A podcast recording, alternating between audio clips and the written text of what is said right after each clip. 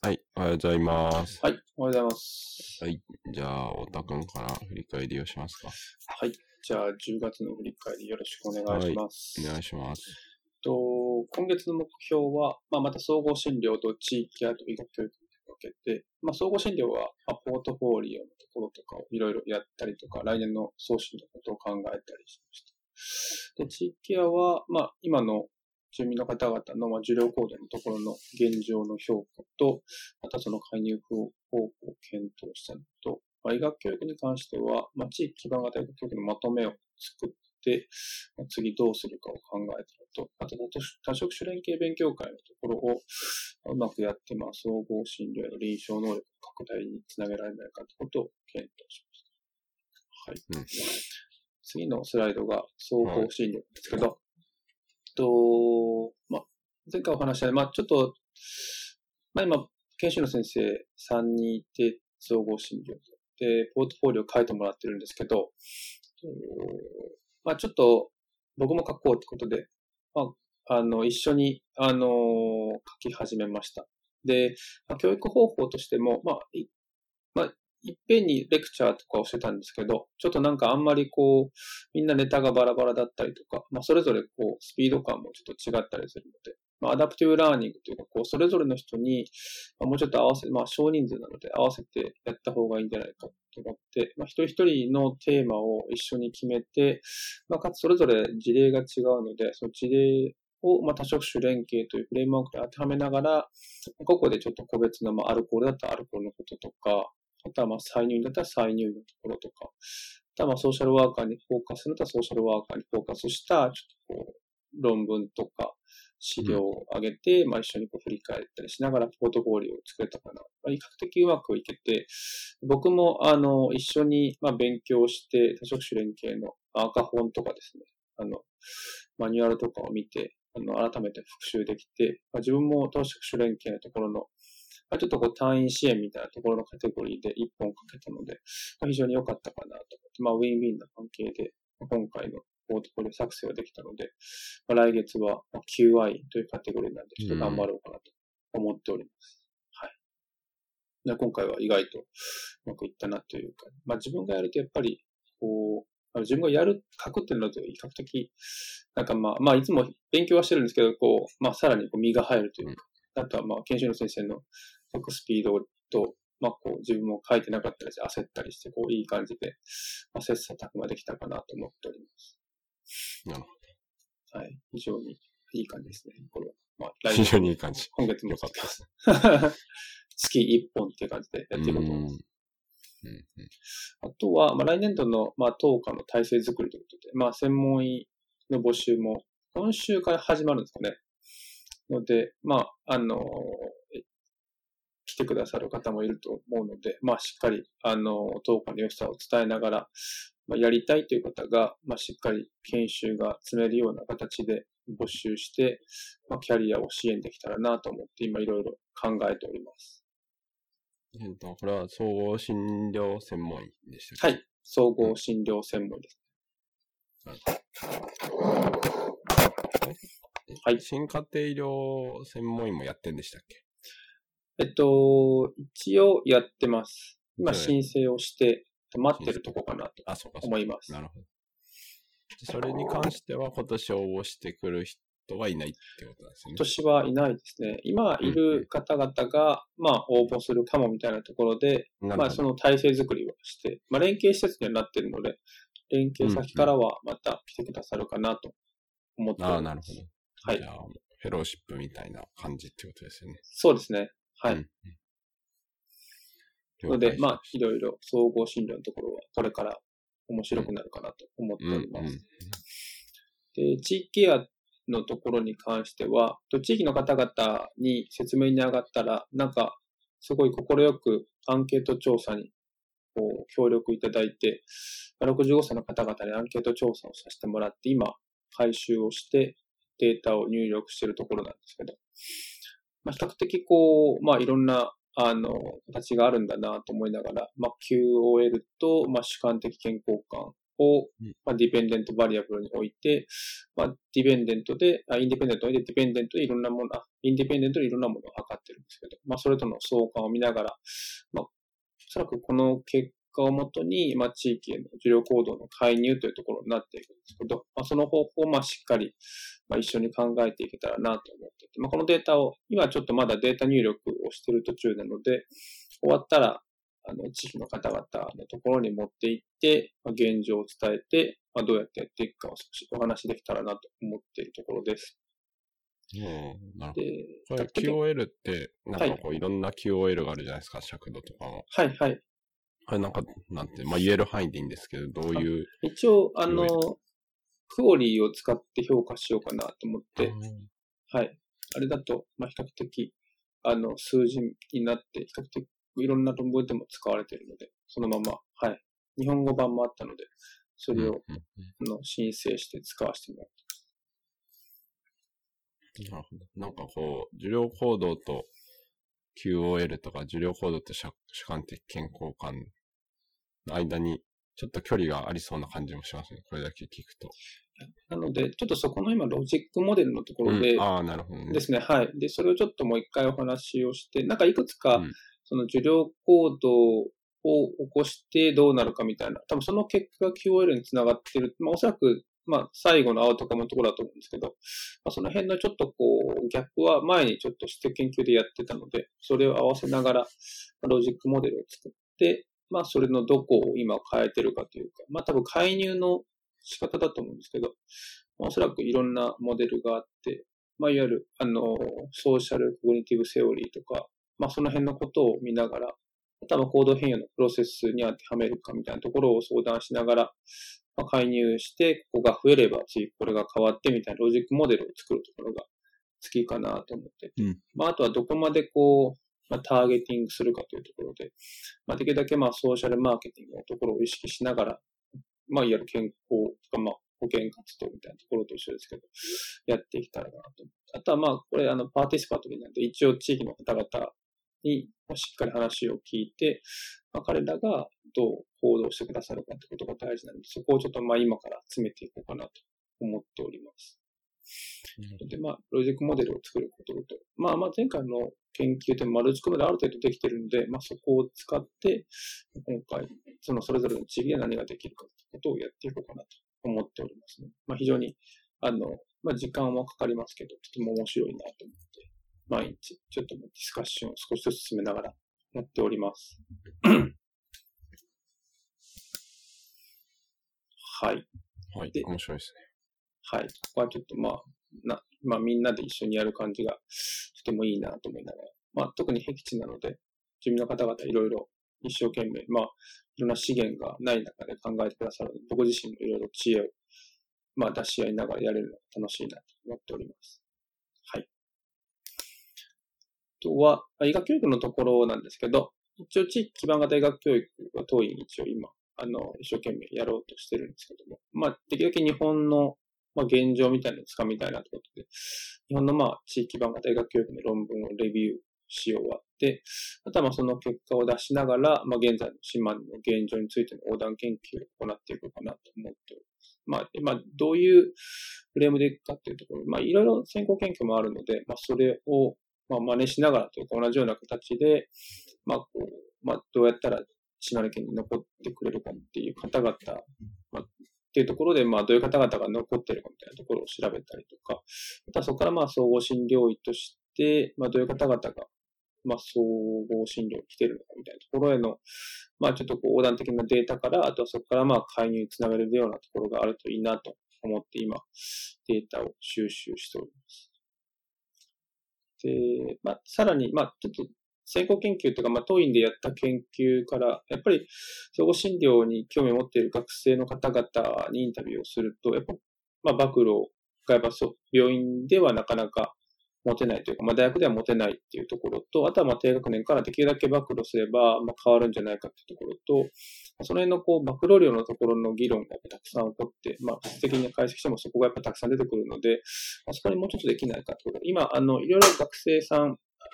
当院に来てくださって、彼らの中でもモチベーション高い方々もいるし、比較的こう、その、大学でもオピニオンリーダー的な方々も来てくださっているので、まあ、彼らと共同して、まあ、いろいろなんか診断の勉強会はいろいろあるみたいなんですけども、総合診療というか、こう、家庭医療をベースとした勉強会は、まあ、あまり多くないっていうところを聞いたので、まあ、そこに対してちょっとこう、まあ、今、 Zoom が、とか、まあ、こう、 distance learning みたいなところが、だいぶこう、発達してきて、みんな慣れてきてるので、まあ、そこでできたら、まあ、当院からそういうような勉強ができないかってことを提案させてもらって、今、あの、これよく受けていただいたので、ちょっとできるだけ定期的にやっていけたらなってことで、今、あの、計画を練って、できたら今月やってみたいなと思っております。なんかその辺、こう、徐々にインフォメーション、まあ、なんかシェアリングというか、その辺ができていくと、また変わってくるのかなと思ったりしております。そうですね。これはすごく大事ですよね。卒前の勉強会とかなんかまあ暴露があるっていうことですよね。そうですね。なんかもうシンプルにこう量を増やしていくことがまず大事なのかな。うん、まああんまりリーチできてないっていうのが、まあやっぱり今の僕のイメージというか、まあなかなか初研修で途中であいいなって思っても、まあもうなんかその時にはだいぶ志望化を決めてしまってたりすると、なかなか変わらんなっていうところがあるので、なんかできたら早めに知ってもらえるといいなと思っております。そうですよね。これなんかあの、なんだっけ、こう、総合診療を選ぶかどうかというのとかって、なんかあの、小浜の石坂先生も今こういうのやってんですよ。ちょっと、その人はどっちかって卒業に関してなんですけど、こう、行為の時に。なので、なんかまた相談があったら、あの、教えてあげてもらえると良いかなと思いました。はい。ありがとうございます。おそらくそこだなっていううん、なんか、早期研修の段階でも総合診療行きたいっていう人たちは、まあそんなに暴露しなくても、まあ、総合診療に行かれるんだなっていうのと、まあ、初期研修、まあ結構学生時代に総合診療やりたいって思ったけど、まあ初期研修手前のところでいろんなポリクリとか回ってる間に変わってしまうというか、まあその総合診療を見ないことによる、興味の減退みたいなところがあって、まあ、な、それなんかフェアじゃないなと思うので、まあ、高も見て、総合診療も見て、で、選んでもらうみたいなところまで持っていけると、まあ、本当の意味でこういろんな方々が、まあ、自分の中で総合診療一つの選択肢を持って選べるかなっていうのがあるので、うん、まあそこにちょっとなんとかいけるといいなってことで、ちょっと ゆっくり始めてみます。うんうん。えー、最後のトピックが、まあ、多職種連携の勉強会っていうところで、まあ、コロナの中でなかなかこう、勉強会とか地域でできないんですけども、まあ、大きいのはできなくても、小さい形でできるんじゃないかっていうと、まあ、まあ、僻地でもやっぱり、ま、街中とその周りのところでだいぶ、あの、連携の仕方も変わったりとかっていうのがあると思うんですけど、去年、実はあの、えっと、ごちゃ混ぜを含めた多職種連携の研修会を行って、非常にまあ、好印象を雲南市の多職種の方には持っていただいたので、まあ、それを一つ文章化して、まあ、トランスプロフェッショナルロールプレイっていう形で、まあ、こう作ったので、まあ、それをできたら、こう、地域の、まあ、それぞれの、まあ、地区でできるといいなっていうか、でさらにそれにまあ住民の方々も入ってくれると、まあ、さらにこう多職種連携のところの、まあ、なんかインタープロフェッショナルか、こうトランスプロフェッショナルに変わると、なんか非常に面白いのかなと思いながら、今ちょっと少しそれを検討して地域に持っていってるところです。ので、まあ、大きくなければ、まあみんなもこう来やすいかなってところで、かなりこじんまりとそれぞれの、まあ、まあ、町とか、町というか、レベルでやれるといいなってことで、今、あの、各多職種のところに持っていって、まあ、これに関してもそれぞれの場所で多職種連携の向上を、まあ、見ていく上で、まあ何かしらのロジックモデルをしっかり作って、その評価につなげるといいなと思っております。いいですね。はい。この辺はできたら、まあ、比較的、まあ、協力してくださる方も多い中で、まあ、顔の見えない関係ってまだまだたくさんあるので、まあ、そこにこうできるだけ、あの人知ってるから連携しようみたいな、まあ、あの人だったら言っても大丈夫かなとか、そういうなんかこう、なんていうんですかね、こう、まあ、まあ、職種を超えるというか、まあ、その人間的なつながりからの連携っていうのを生んでいけると、まあ、地域ならではの連携ができて、もっとこう、患者さんたちとか住民の方々がまあ過ごしたいところで長く過ごせるような生活があっていうか仕組みができるかなと思いながら今ちょっと妄想しております。何もまだ形になってませんが、その辺をやっていこうと思っております。なるほど。これなんかあの僕のとこでもちょっと出すんですけど、はい。家庭医療の教科書みたいのって、結構そのドクター・ペーシェント・リレーションシップのことが書いてあるじゃないですか。はい、はい。で、結構なんかそのドクターとペーシェントのリレーションシップで、なんかそのドクターが、こう、やっぱりそういう関係を作る、なんかこう、特別な力があるみたいな感じで書いてある時もあると思うんですよね。うんうん、はい。で、なんかこの間その、オレゴンの山下大輔先生っていう人はなんかこう、僕の書いたやつにコメントしてくれて、で、なんか結構その北米とか、まあヨーロッパもそうなのかな、その一対一の関係に結構重きを置くっていう、あのー、姿勢があって、で、なんかそうすると、こう、チームでやるっていうのがなかなか進まない時もこうあるかもしれないねみたいなことを書いてて、なんかこうちょっとなるほどなと思ったんですけど。はい。なんか結構こう、ブラジルとかだと、あの、総合診療医家庭医と、あの、看護師さんと看護助手さんと、あのなんか地域の人、民生委員みたいな方とかが、あの、僕7人ぐらいでチームになって、それでこう地域割り当てられてるところ全体を見るみたいながあったり、みんな各こう個別に訪問したりとか。って言って、なんかこうチームでやるっていうのが結構こうあったりして、で、その民生委員の人とかが地域のことをすごく知ってたり、まあそこに住んでたりするので、その人たちからの情報があることで、家庭もより地域のことがわかるみたいな感じで、で、なんかそういうモデルを取ってる国もいくつかあるんだけど、なんかその北米だと一対一の関係を重視するから、もしかしたらそういうのがあんまり進まないのかもみたいな話を書いてあって、まあ、なんかそれはちょっと面白いなと思っているので、なんかその、結構こう、まあみんなで必ずではないんですけど、なんかその最終的にその医師と患者の関係みたいなところに話がいっちゃう時もあるんですけど、なんかこう、もうちょっとそうじゃないやり方っていうのも別にね、できそうかなっていう感じもするので、その 多職種の人も含めて、あの、みんなで地域の人を見るっていう感じとか、まあそこに地域の人自体も入るっていう方がなんかこう発展性はありそうだなっていう感じがするので、なんかそういう意味で、なんていうか、総合診療医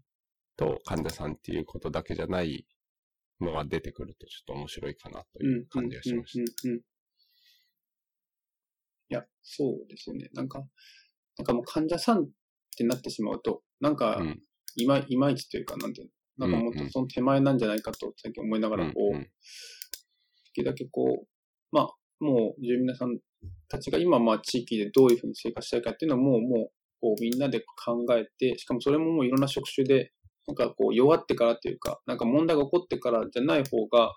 うん、まあなんか比較的こう楽しいというか、なんかみんなもこう親和性が高いんじゃないかと思ってですね。なんか今もこう、なんかそうなってからみんな話が始まって、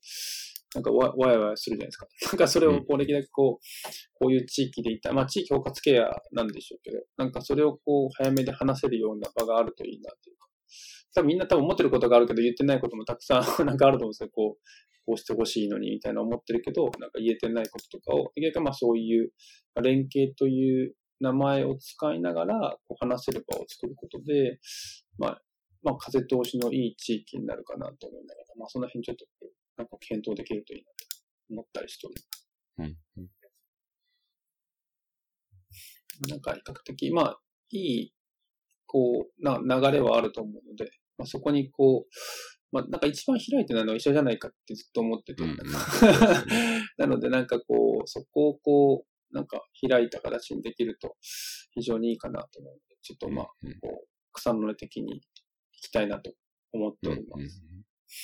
そうなんですよね。医者は多分そこに一番入ってなくて、もうすでにやってたりするので。いや、あるんですよね。同じレイヤーに入れてもらうっていうのが大事かなっていう感じがしますよね。うんうん、巻き込んでもらった方がいいですね。うん、っていうのをちょっと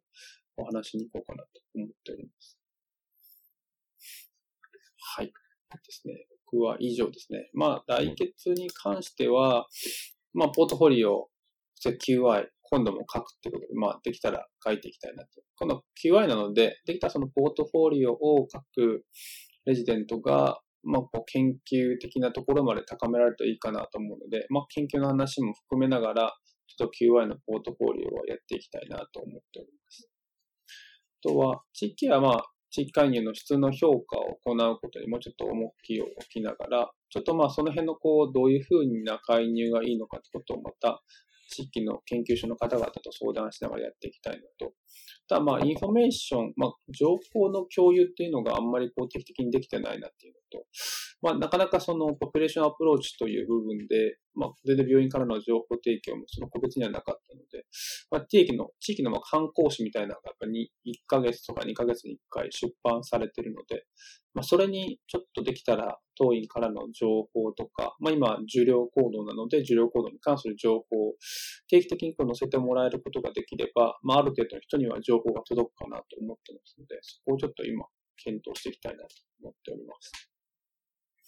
医学教育は先ほどお伝えしたように、まあ、関心の高い方々へ、まあ、少しちょっとターゲティングをしながら、総合診療バックの増加を図っていきたいなっていうのと、まあ、地域基盤型の、まあ、多職種連携研修会とか、そういうのは構築できるといいなと思っております。はい、以上です。はい、ありがとうございます。なんかブラジルはキューバみたいな感じでこう全校訪問してるっていう感じ。まあなんか場所にもよるっぽかったんですけど、都市部とかお金がない人とかを対象にしてるとこだけなのかもしれないですけど、その民生委員さんが全国訪問してて、で、その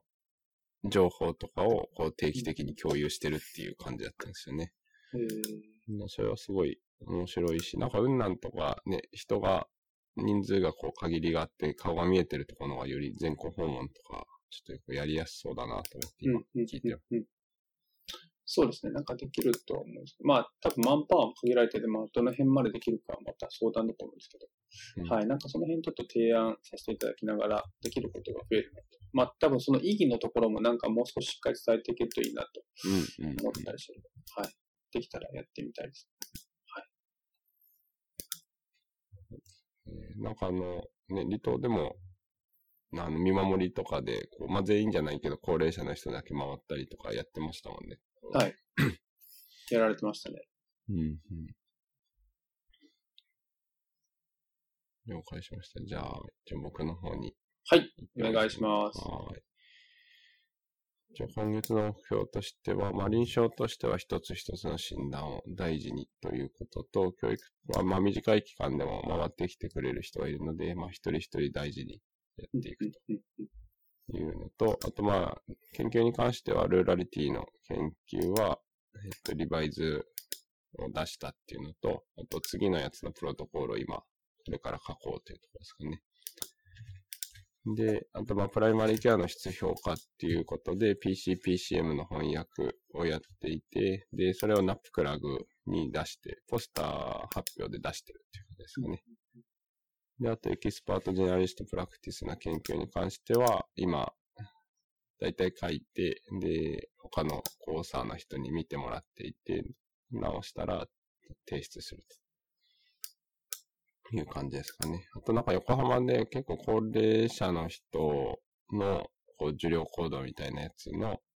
あの、研究とか、あとまあ、すごいいっぱい病院とか診療所があって、ケアがフラグメンテーションされているので、まあ、それをなんかこう、どれぐらいフラグメンテーションされてるかみたいなやつって、なんか日本だと多分あんまりないけど、結構日本はフラグメンテーションされやすい状況に、都市部だとかなりあるかなと思うので、レジストリーされてるわけでないし。なので、まあそれはちょっとこう、記述研究みたいなのができると良いかなと思って、プロトコールを今倫理化に出してるという感じですね。で、えっ、ー、と、10月のスケジュールとしては、うんと、まあ、よく、よくじゃない、レギュラーのものとしては、離島の研究ネットワークとか、離島の振り返りとか、静岡のグランドラウンドみたいのがあって、イレギュラーのものとしては、なんか、もしバナゲームって知ってます？なんか、最近有名ですね。これなんかよくされてる気がします。そう、流行ってですけど、一応この地域、自分が住んでるとこで、あの、暮らしの保健室とかをやってる方がいて、で、その人たちが、あの、まあ、この辺っていうか自分が住んでるところ、暮らしの保健室があるところ周辺の、うん、それは一応ケアマネさんとか、まあなんか、あの、医療関係の人を対象にもし花ゲームをで、オンラインでやるっていうのが、なんかちょっとルールを変えてやってるみたいで、一応なんかオンラインでやる場合の公式ルールみたいのがあるんですけど、なんかそれに沿ってもし花ゲームをやるっていうイベントがあって、それにちょっとまあ普通に参加者として入れてもらって、で、なんか次からは、こう、その合間にレクチャーとかをしてくださいって言われて、なんかレクチャーをするっていう感じですかね。で、あとはあの、COVID-19 でプライマリーケアの人がどういう対応をしているかっていうのをいろんなセッティングのプライマリーケアの人にインタビューをするっていうのを文化人類学者の人と一緒にやってて、まあそれの途中発表みたいな感じでシンポジウムをやって、結構それは文化人類学の人が多かったですね。聞く人として、参加者として。な質問もなんかだいぶ普段とは全然違う感じの質問が多くて、みんなコメントとかがすごい長いんですよね。やっぱこう、なんていうんですかね、言葉が。言葉を多分大事なんで。そうそうそう。うん、面白いなと。あとはなんかその、自分が勤めているとこの学長の面談みたいなのが多分新任、新入の人？あの、今年入ってきた人はなんか面談みたいなのがあるっていうことで、なんかそこで、あの、まあ、今こんなことをやってますよとか、総合診療に関してこういうことをやってますよみたいなのを、ちょっとお話しさせてもらう機会があったという感じですかね。で、まあ、学習のログとしては、まあ、どこ、内科系のことが多いけど、まあ、整形とか耳鼻科関係のこともあるっていう感じで、6枚目ですけど、学習のログとしては、まあ、B 型肝炎キャリアの人のフォローを、なんかこう、どういう感じでやるのが良いかとか、あと、まあ、亜鉛欠乏とか、慢性腎不全の人、あの、ビソソネットが使いにくい人に関しての骨粗鬆症の治療とか、あとプレドニン使ってる人の骨粗鬆症の予防とか、なんか伝染性炭核球症の人は、が多いっていうか、よく最近見る機会が多くて、それについて復習という感じですかね。だから多分熱があった時に、昔より病院にみんな来るですよね、今多分。熱があるっていうことで。で、若い人の中です。今まで多分来なかった人とか勝手に治った人とかもいるかもしれないんですけど、あとはまあもしかしたら、うん、どうかな。診療所には来そうだけどね。なんか、そのコロナの PCR とかをやってるとこってやってないとこが今あるじゃないですか。そうですね。まあ、やってるっていうことで多分そこに集まってくる、あの、コロナじゃない人も集まってくるから、なんかそうすると、こう、他の熱を見る率も高まってるのかなっていう感じはします。で、読書ログとしては、なんかこの、ポール・ファーマーって知ってます？はい、知ってます。そう、ポール・ファーマーを、なんか、僕が最近読あの読み始めてて、面白いなと思うんけど、あとこの patient-centered medicine とかは、あれですかね、なんか Western の課題として読んでるので、まあ、全部を読んでるっていうよりは、なんか今週は第何章みたいな感じで課題が出るので、それを読んでるっていう感じですかあとあの、約束のネバーランドって知ってます？いや、わかんないです。これ何ですか？これ漫画ですね。漫画ジャンプでやってるやつで、これあの、なんか、僕はジャンプを読んでないんですよ。単行本で読んでたんですけど、最終巻が出たので。まあ、なんか結構ね、SDGs 的な話なんですよね。みんなを、なんていうかな、置いていかないでどういう社会を作るかみたいな話で、なかなか面白いなっていう感じです。えーで、できたこととしては、これはなんかあの、さっき言った模試花をやってる、その地域の暮らしの保健室の方っていうのが、僕はもともとこの住んでるあたりで診療してた時から知り合いの人なんですけど、なんか久しぶりに会った時に、なんか多分ですね、僕が家庭医ですっていう風に名乗ったことってあまりなかった気がしたんですけど、なんか家庭医っていいですよねっていう話をなんかしてて、もっと家庭医が増えればいいのにってその人は言ってたと。いうのはなかなか、なんか、あそう言ってもらえてよかったなっていうのと、結構、その方の実感だと、なんかだんだん増えている地域で、まあ家庭医というふうになんか名刺に書いてある人も増えてるって言ってて、あ、それはなんかいいですねっていう感じだったですね。増えてるし、まあなんかその、その方の話だと、今の30代ぐらいの人、より下の人で、まあ、あの、医者でっていうことなんですけど、その、あの、だいぶ話が通じる人が増えてるし、まあ、若いうちから地域に出てきてくれる人も増えてて、それはなんかいい傾向なんじゃないかという感じで。だ結構なんかね、僕もその最近のことをフォローしてないんですけど、東京とかだと多分訪問診療とかを中心に、なんか 医局とかとは別に、あの、地域でやるっていう人が、やっぱ増え、数的には増えてるんじゃないかなっていう感じがしますね。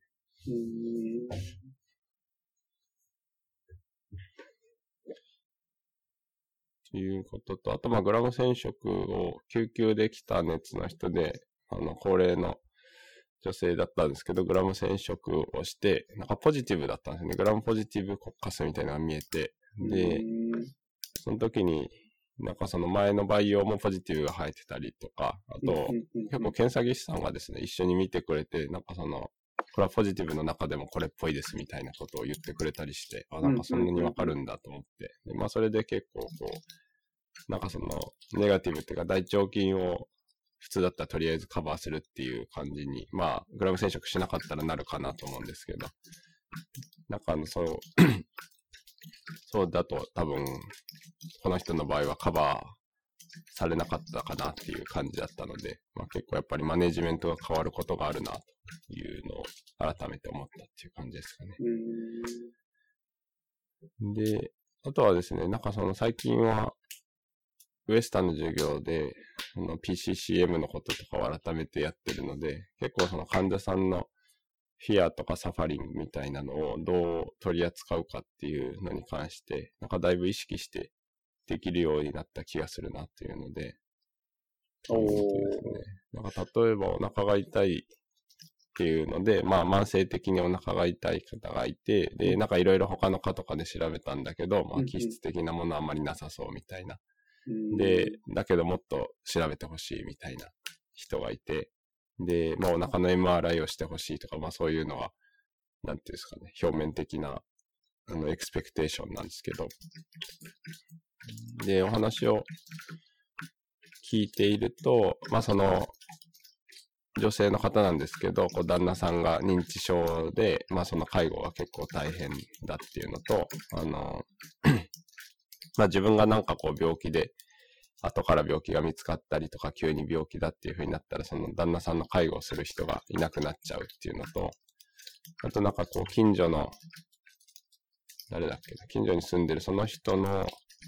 あの、親戚の人のこともなんか結構面倒を見てるみたいなんですよね。その方も脳梗塞があったりとかして。だからまあ自分がいろんな人の面倒を見ているので、自分になんか病気があったら、それ、その人たちに、あの、対応できなくなっちゃうから、まあ自分があの、病気があるっていうと困るっていうのと、あとその方のご兄弟とかで結構そのお腹関係で、なんか最初よくわかんなかったけど実は癌でしたみたいなことが何人かあったりして、で、それでやっぱお腹が痛いって言うとそういうことがあるんじゃないかっていうのが心配っていうのがまあ結構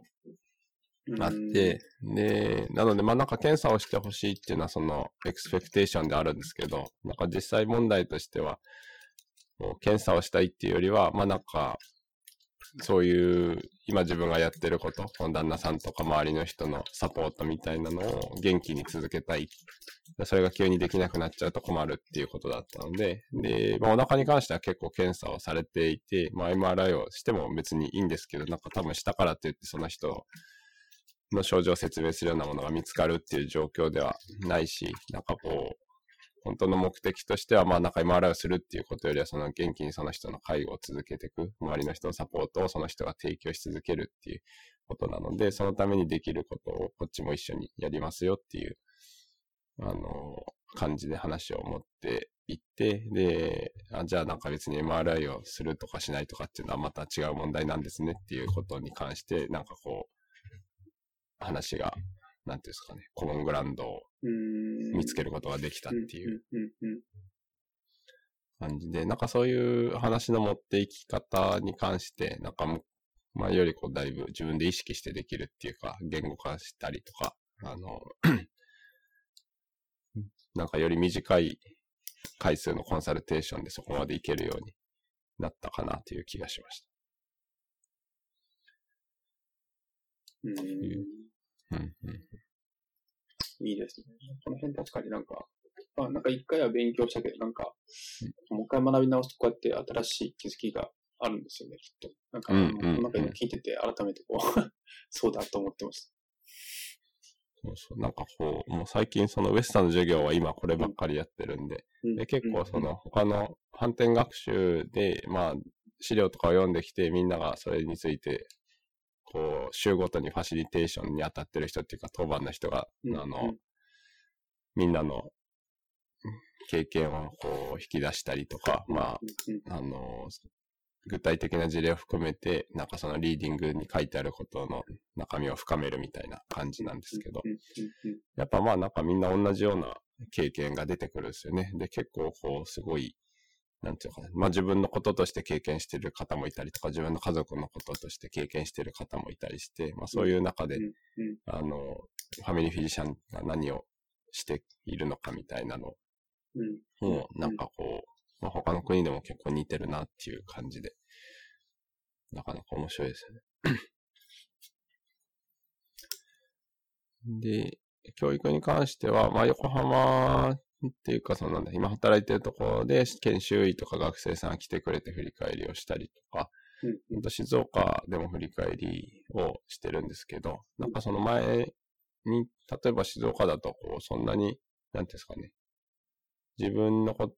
トに経験について振り返るっていうスタイルのやつはそんなにやってなかったんですけど、今なんかこう自主的にそういう感じの振り返りを全体とは別にやろうっていう風に有志の人がやってたりして、で、そこをちょっと手伝ってるんですけど、なんかすごく振り返りが、なんていうかな、うん、まあ上手って言うといいのかわかんないですけど、こう自分のことについて振り返るっていうことが、なんかこうだんだんできてきてるなっていう感じで、で、横浜も今初期研修の人で、こう1ヶ月とか回ってくれる人がいるんですけど、まあ、毎日なんかその振り返りのシートみたいの書いてもらったりしてて、1ヶ月終わったぐらいだとすごく、なんていうかな、自分でやったことを言語化したりとか、まあそのできたこととかできなかったことに関して、あの、言葉にして発表するっていうことができるようになってて、多分その辺の人たちはそれまでは全然そういう経験がなかったんですけど、あの、すごいな。やっぱまあや、やってればできるようになるんだなっていう。まあ自分たちでそういうのをやった方がいいというふうに思ってくれてやってるっていうのはすごく良いなと思います。あとまあ大学院生の教育に関しては、なん。かこう、なん。ていうん。ですかね。まあ結構セッティングがいろん。な人が来るので、いろ、今までいろん。なところでやってた人が来るので、で、なん。かその、すごくこう僕が指導教官としてなん。かやっていることをエンカレッジしてくれて、嬉しいっていうようなこうコメントをしてくれた方がいて、まあそれはそれで良かったなっていう感じなんですけど、なんかこうやっぱりあんまりエンカレッジされない形での教育っていうのがこう、世の中の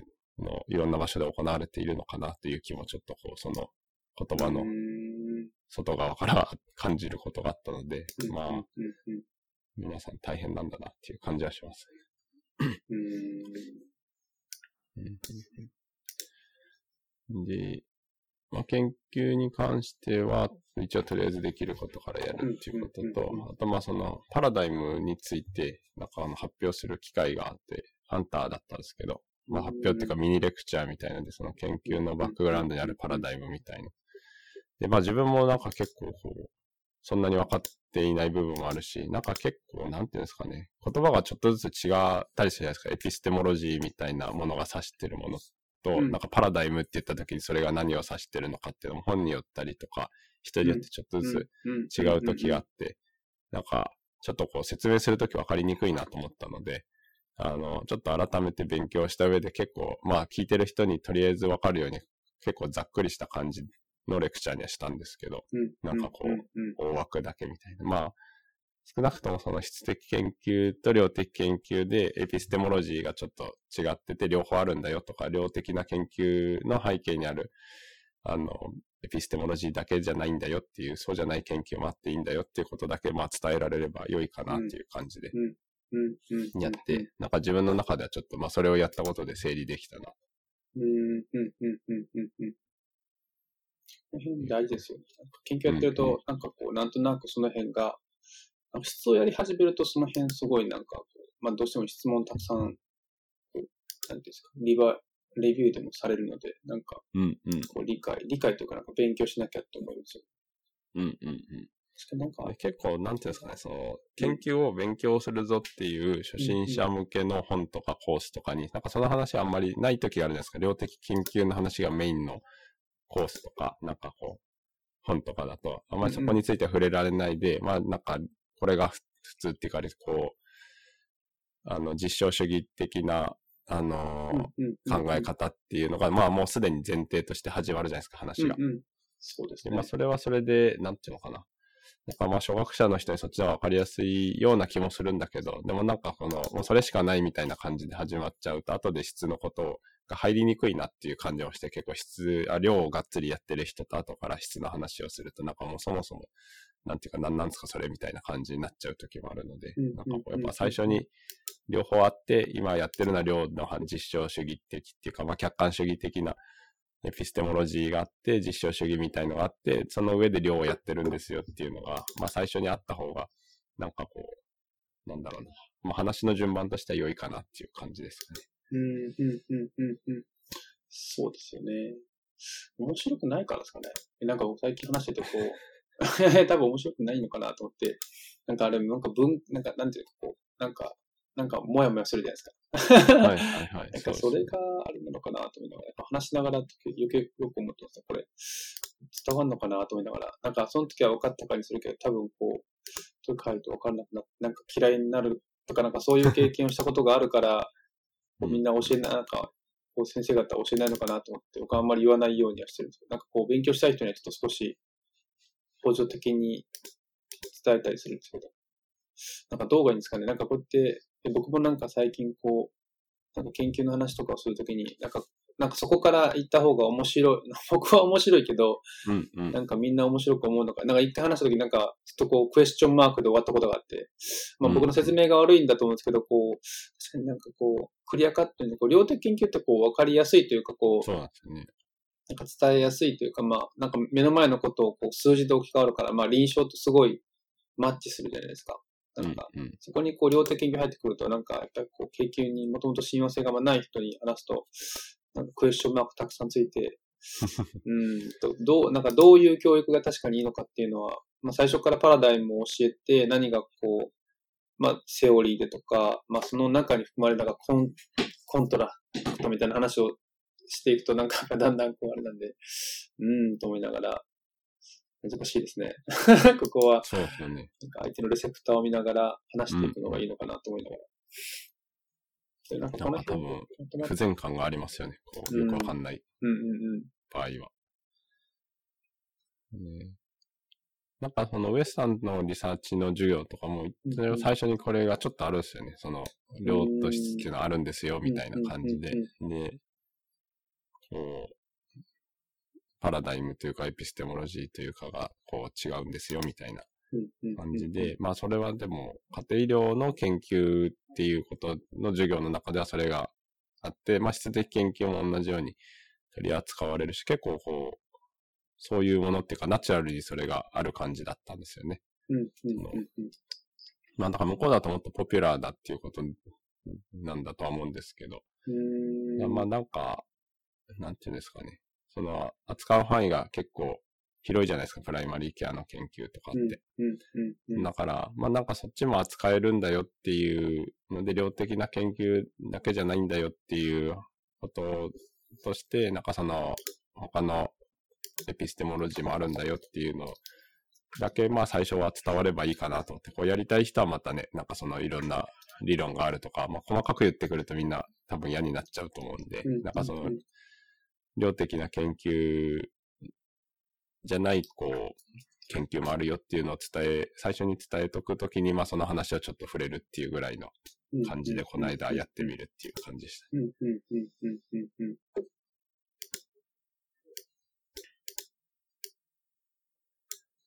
こんな感じですかね。あとはまあなんかできたこととしては、なんかその、うちの子供の学校の授業で、なんていうのかな。なんかこう、職業について、こう、いろんな職業についてる人にインタビューをするみたいな。まあいろんなっていうか自分が思った職業。で、なんかね、その中部病院で一緒に働いてた、あの、小児科の先生になんかこうインタビューをしたいって言って、あの、ズームでインタビューさせてもらうっていうのがあってですね。で、なんかその赤ちゃんの、うちの子供赤ちゃんの頃からこう、よくしてくれてる先生なんですけど、うんだその、なんていうのかな。なんかすごいなと思って大きくなって、ね、そういうのを、なんていうの、こっちからインタビューをして、なんでそういう仕事を選んだんですかとか、なんかどういうところにやりがいがあるんですかみたいな。まあ僕はその、ズームをつないだだけで中身は知らないんですけど、なんかそういう話をあの、聞いて、で、その終わった後にその先生とちょっと話したら、なんかこう、ね、赤ちゃんだったのに、すごいね、みたいな、なんか自分で考えて、なんかインタビューができるようになってすごいよねっていう話をしてて、うん、なんかそれはこう、本当すごいなっていう感じですよね。うん。で、あとはまあそのさっきもちょっと言った地元の模試花とか保健室に参加して、なんか保健室をどうやってマネタイズしてるのかとかもちょっと聞いたりして、ああなんていうのかな。そうなんですよね。なんか僕は今こう住んでるところとちょっと離れたところで診療してるんですけど、まあ自分が住んでるところもね、なんかある程度ちゃんとしていてほしいとか、まあどういう今状況にあるのかっていうのをちょっとこう知りたいなと思ったので、なんかそれが ちょっと分かってよかったなっていう感じですかね。うん。あともできなかったことに行くと、なんか若い男性の多関節痛みたいなので来て、結構痛そうなんですけど、関節炎の症状、関節炎初期はないみたいな感じで、で、まあ、いわゆる関節炎としての鑑別をいろいろしたんだけど、なんかこう、あんまりはっきりした診断には至ってなくて、で、なんか紹介したりする方が良いかなというディスカッションもしてたんだけど、まあなんかこう、エンセーズを飲んだら良くなったっていうので、まあなんかそれで良くなるといえば、それでいいような気もするけど、なんかこう、それで診断が遅れちゃったりもするのかなと。な患者さんも良くなったからなんか別に紹介してくれなくていいですみたいな感じになったので、なんかどんなもんかなっていう気はしたけど、まあ一応また定期的に来るので、まあちょっとそれで様子を見ながらという感じかなうん、うん、うん、うん、うん、うん。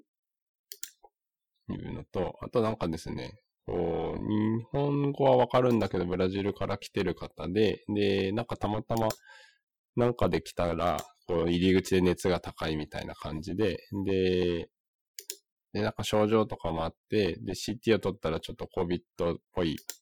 あの、陰影みたいのがあって、で、なんか COVID っぽいから PCR とかした方がいいですよね、みたいな感じのお話をしたらですね、その、なんか隔離室からいなくなっちゃった人がいてですね、まあ、一応 PCR はして、なんか PCR は陰性だったんですよね。とりあえず PCR の結果としては。で、陰性ですよっていうのを言いに行こうとしたらいなくなっちゃってですね。まあ、いねえなみたいな感じで、なんかみんなで探したけどいなくてですね。まあ、ちょっとこう理由はわかんないですけど、やっぱその、COVID だって、例えば言われたら仕事がね、できなくなっちゃうとか、近所の人になんか言われちゃうとか、まあなんか怖くなっちゃったのかなという気もして。そうですよね。うん。だからなんかその辺が特になんていうのかな。日本語が、まあその人は全然わかんないわけじゃなかったんですけど、やっぱちょっと日本語が通じにくかったりとか、あの、する場合はなんかより丁寧にしないとちょっとやっぱり、なんかこう余計な不安があったのかもなと思って。なんていうのかな。その日本の社会の中で生きてるけど、なんかそういう、やっぱこうもしそうだったら多分日本の人よりもね、風当たりが強かったりするのかもしれないし、まあいろいろだと思うんですけど、人によって。というのは、なんかもうちょっとこう、そこら辺に配慮した方が良かったのかなというふうに後から思ったっていう感じですね。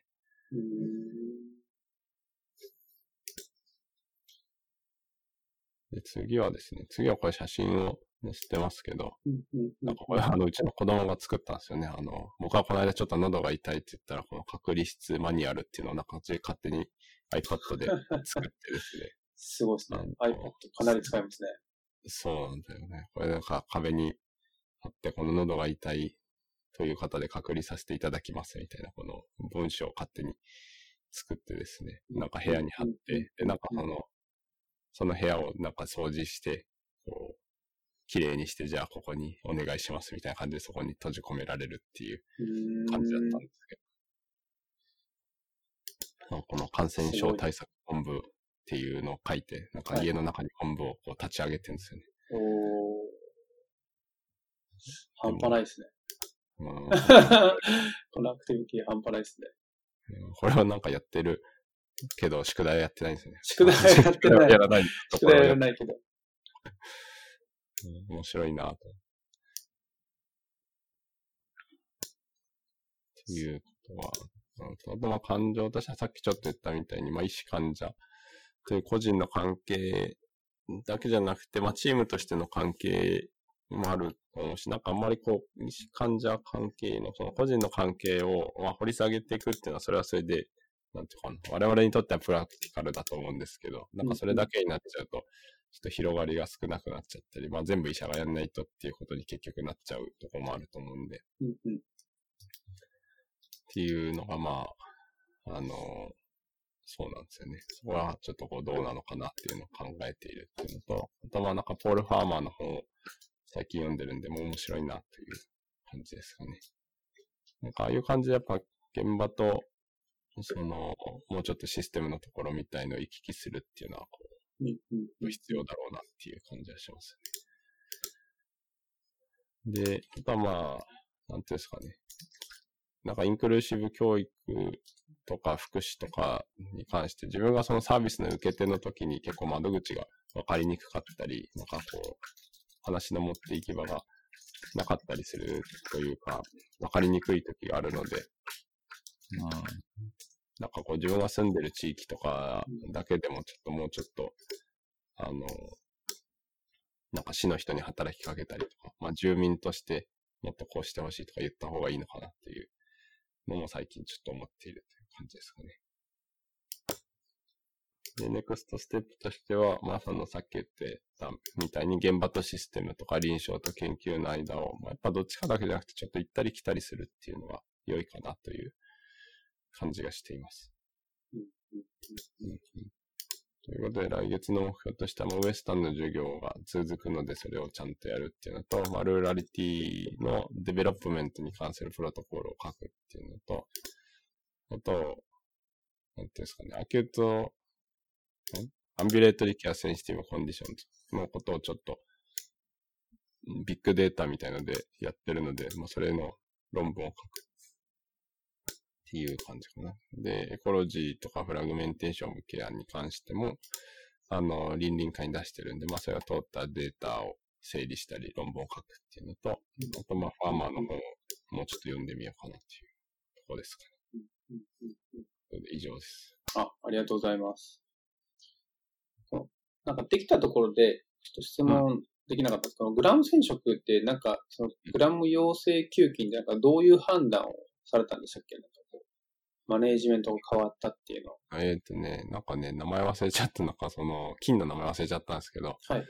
うーんと、なんか、グラム陽性球菌が見えてて、うん。で、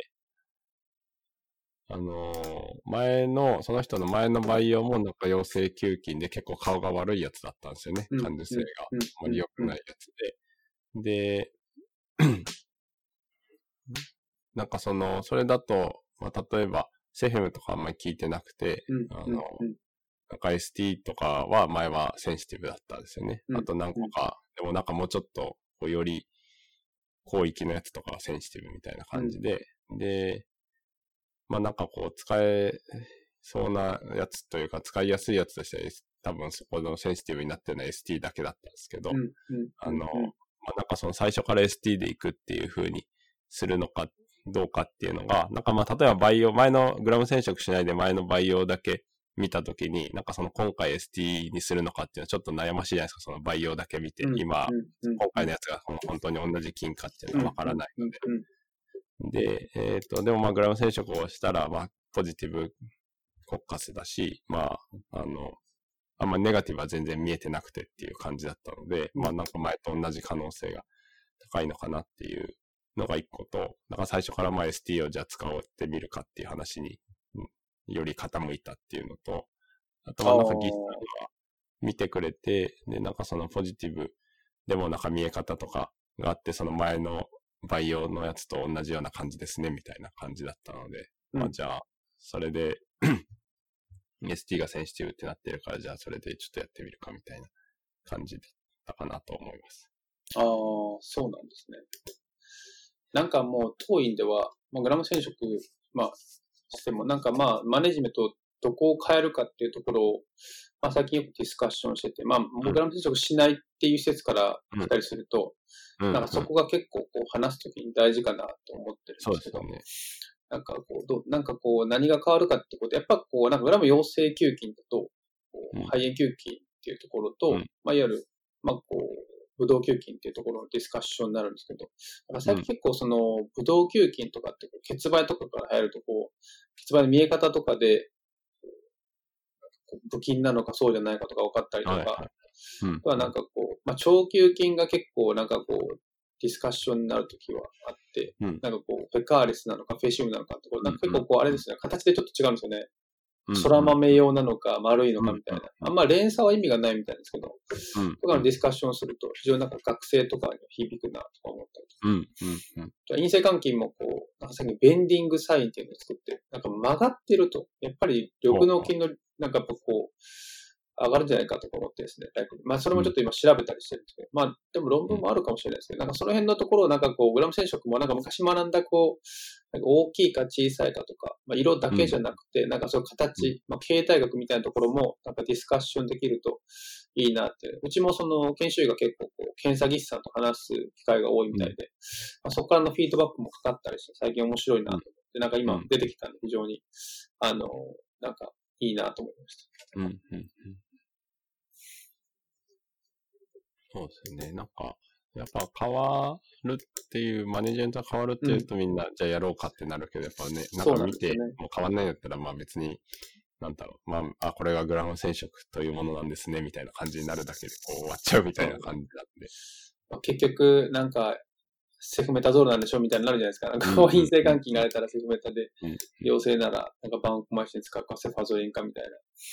なんかそうじゃないところなんかこう、なんかこう、本当に印象に響く。まあ、スクラム選手のフォローは絶対にこう意味があるというか、まあ、金が消えてるかどうかの判断に非常に使えるってことは、まあ、分かっていかれるんですけど、まあ、その辺のこう、まあ、その形を見てここまでわかるんだよってことを伝えると、もっと彼らの行動変容です。まあ、戻ってできるかどうかは別として、まあ、グラム接触やってる意義みたいなのが伝わるかなっていうのと、検査技師さんがやってくれたらいいじゃないっていう人もいるんですけど、まあ、こういう地域病院において医者が少ない中で、かつ、検査技師も忙しい中で迅速に診断をつけるかってことで、まあ、医者の意義があるという。そこの中、こう、多職種連携の、まあ、こう、仕事が被っているというところの、まあ、お互いの、こう、なんていうんですか、OCP みたいなところをなんかこう言えると面白いなと思いました。うんうん、OCP って何ですか ?OCP じゃなくて、なんか、オキュペーショナルシティンシップとお互いの仕事を理解して、こう、かぶってやっていくことによる連携の講師みたいな、みたいなところ。まあ、前それ絶対あるよね。なんかさ、こう、リスさんとかもさ、なんか今いるところだと今までそんなにそれに興味がある人は多分いなかっったんじゃないかなっていう雰囲気で、こう、なんていうのね、検査室に来る人もいないし、なんかグラム染色をしたからって言って、その結果についてなんか、こう、興味を持ってくる人もいないみたいな感じだったんで、まあ、こっちが興味があって一緒にやりたいですって言って教えてもらいたいっていうと、やっぱね、向こうとしても全然リアクションも違うし、いいですよね、お互い。に。そうだと思うんですよ。そこをいろいろ連携するとまた風通しも良くなるかな。なんかそういうなんか、うん、そういう課を作るのが楽しいかなと思いながら最近ちょっと考えてます。うん、うん、うん。そうですよね。やっぱちょっと被ってるってやっぱいいですよね。完全になんて分業っていうよりは。なんかそこに質が生まれる感じですよね。こう、なんかやっぱここでやっててもそんなにこう、まあそのクリアカットに分けることで、まあ能率とか効率は上がるんでしょうけど、まあ本当にその、なんていうんですか、質というか、なんか、より良いものができるかっていうと、なんかそんなことはなくて、うんなんかそこにこう、ちょっと手間だけど、いろんな人が話す場があった方がいいと思うし、だからそこにまあうんさらにこう、新しい要素が、なんか教育みたいな要素が加わると、まあ、さらにいいんだろうなと思ったりしてます。そうですよね。なんかやっぱディスカッションがあると絶対、なんていうのかな、お互いにその根拠を持ってね、話そうとか、なんか言われると確かにこれ別にやってたけどやんなくていいのかもとか、っていう風につながりますもんね。そうですよ。いや、それは今感じました。うんうん。あとはこのできなかったことの、こううん。多関節痛とか、なんかエコーとかされます？なんか僕のとこは今、うんまあエコーブームじゃないけど、エコーっはいてやっぱ確かに使えるなと思って、まあ関節炎かどうかって、まあ身体所見でも判断をして、分かりにくいときうん。エコーを当てて、なんかこうファインフローで、そのフローがあるかみたいなことを見て、まあ今リウマチのこう治療もなんか僕もそれを使ってるんですけど、なんか非常にいいなと思ってるんですけど、なんかどんな感じですか？この人はね、なんかや、うちも河野木さんは結構やってくれて、うんこの人もね、やったんですよね。この人はね、あんまな、なんか関節炎はなさそうですねっていう感じだったんですよね。あーこういうことではうんなので、まあ、身体所見でもないし、エコーでもなさそうなので、なんかそんなに関節炎ではまあないのかもなっていうところもあるんですよね。じゃあなんでそんな痛いのかってなんか多関節がこう、別に仕事とかもそんなにきついことしてるわけでもなさそうで、なんで痛くなるのかなっていうのをちょっとよくわかってないっていう感じなんですけど。うん、うん、うん、うん。ああ、そう。この辺なんか、あ超音波は本当になんかいろいろできるんだなって最近よく思ってて、うんうんまあ結構学生研修医と一緒にエコーをする機会を最近増やしていくと、まあ学生研修医もこうやっぱなんか手技ができるって楽しいし、なんか僕らも印象に実際につながるので、なんかその辺をこう、まあいろいろやっていけたらなと思いながら、今、教育としてはやってます。そう。で、なんかね、エコーも、ちょっと僕はこの時は一緒に入れなかったんですけど、まあ、技師さんがやってくれた時に、なんかその技師さんも、なんか僕の外来にちょっと来てたりする人だったんですよね。だからまあ、うんなんか僕もその今の病院ってそんなに日が浅いけど、あこの人は知ってる人だと思って電話して、なんかこう、書いてある、なんていうの、レポートに書いてあることはこう書いてあるけど、実際どんな感じなんですかみたいな。電話して聞いたりとかできたので、それは良かったな。これなんか顔ですよね。顔が繋がってるかどうかが、やっぱり大きいですよ。うんうん。いや、なんか、今、当院でもその、エコーを得意な先生がいて、その先生に定期的に勉強会してもらってるんですけど、なんかすげえなんか、言語が違ったりするけど、なんかそれにこう、ついていく中で、なんか自分の臨床の幅も広がるなと思って、うんまあ、いろんな人の、まあ、こう、インタープロフェッショナルも大事ですけど、イントラプロフェッショナルというか、まあ、医師間のまあ共同みたいなのを生み出していくと、まあ、非常に面白いなと思ってます。そうなんですよね。やっぱそれができるような雰囲気があるとか、うんなんていううんうん。そういうのはすごく大事ですよね。なんかそうじゃないと、こうみんな自分の仕事するだけに多分なっちゃうんで。まさに、そうですね。いやいや。なんかこう、まあすげえなんかまたいっぱい研究されててすごいなと思うんですけど、なんかうんこの、 inclusive education っていうのって、うんなんかこう、どこに施すのが一番いいんですかね？まあターゲティングという視点からいくと、まあ、なんなんだろう。まあ医療、多分、い、医者ですかね？まあ、この辺ってこう、まあ、介護福祉の人ってなんかもうそんなことを当の前に気づいているんですよね、きっと。なんかこう、いろんな人を、あこう、いわゆるまあ、こう、取りこぼさないというか、まあ、いわゆる WHO のこう、まあ、プロ health promotion のこう、2007年ぐらいのやつじゃないですか、なんか、何でしたっけ？うんうん。 Adelaide Statement みたいなやつですよね、こう、なんか、うんうん。なんかこう、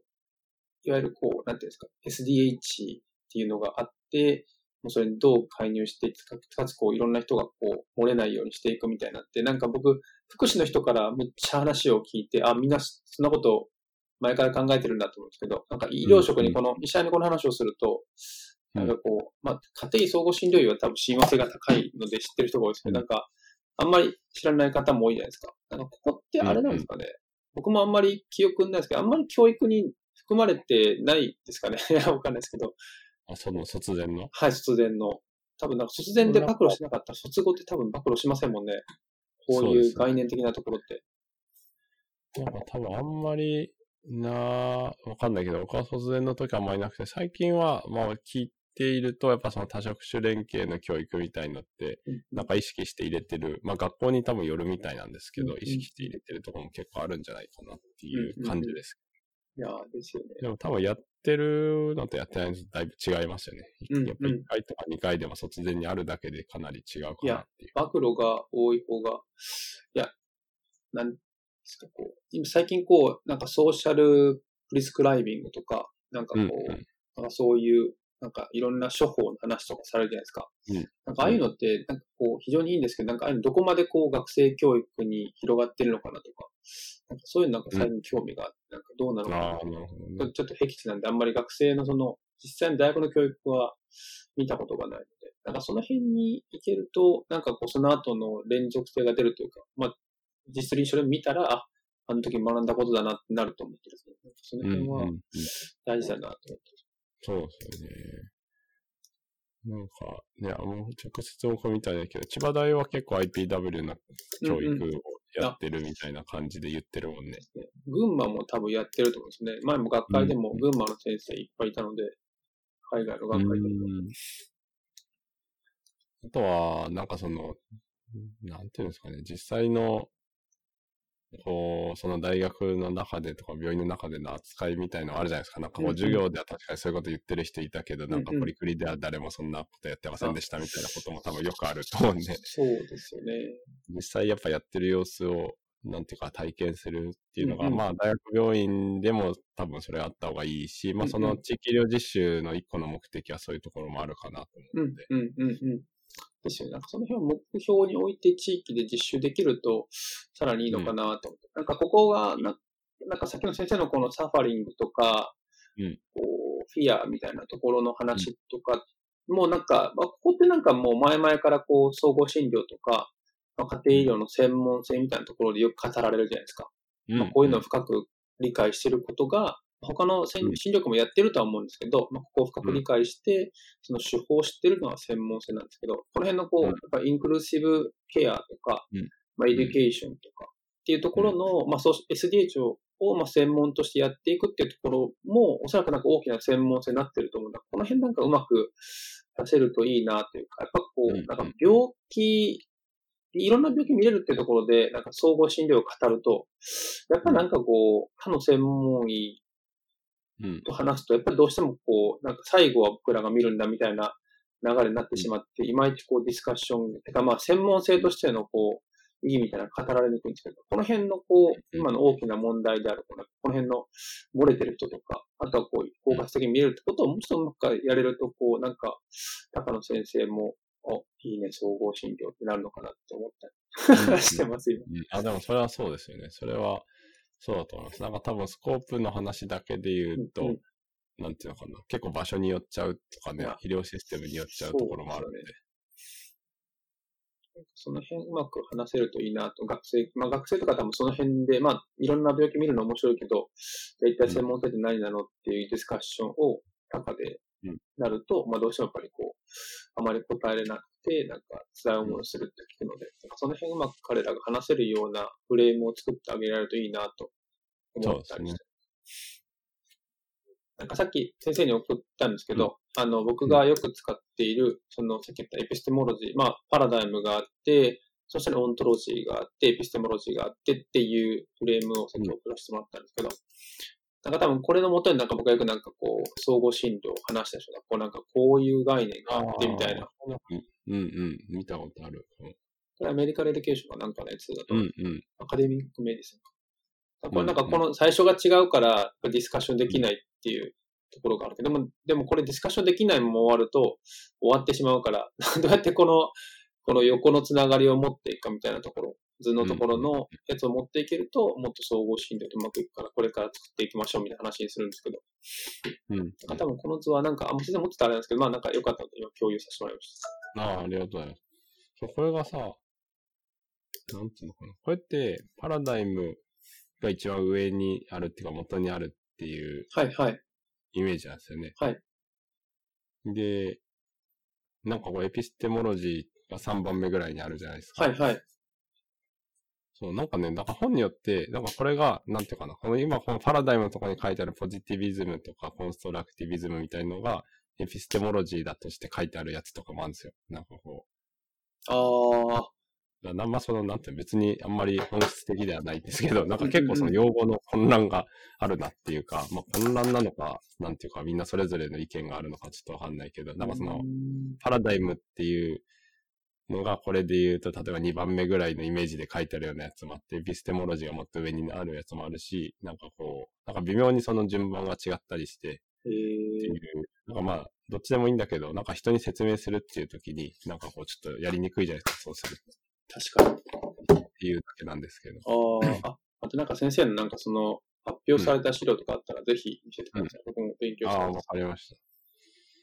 そうなんですよね。はい。じゃあ、それはまた後でちはいょっと共有。ありがとうございます。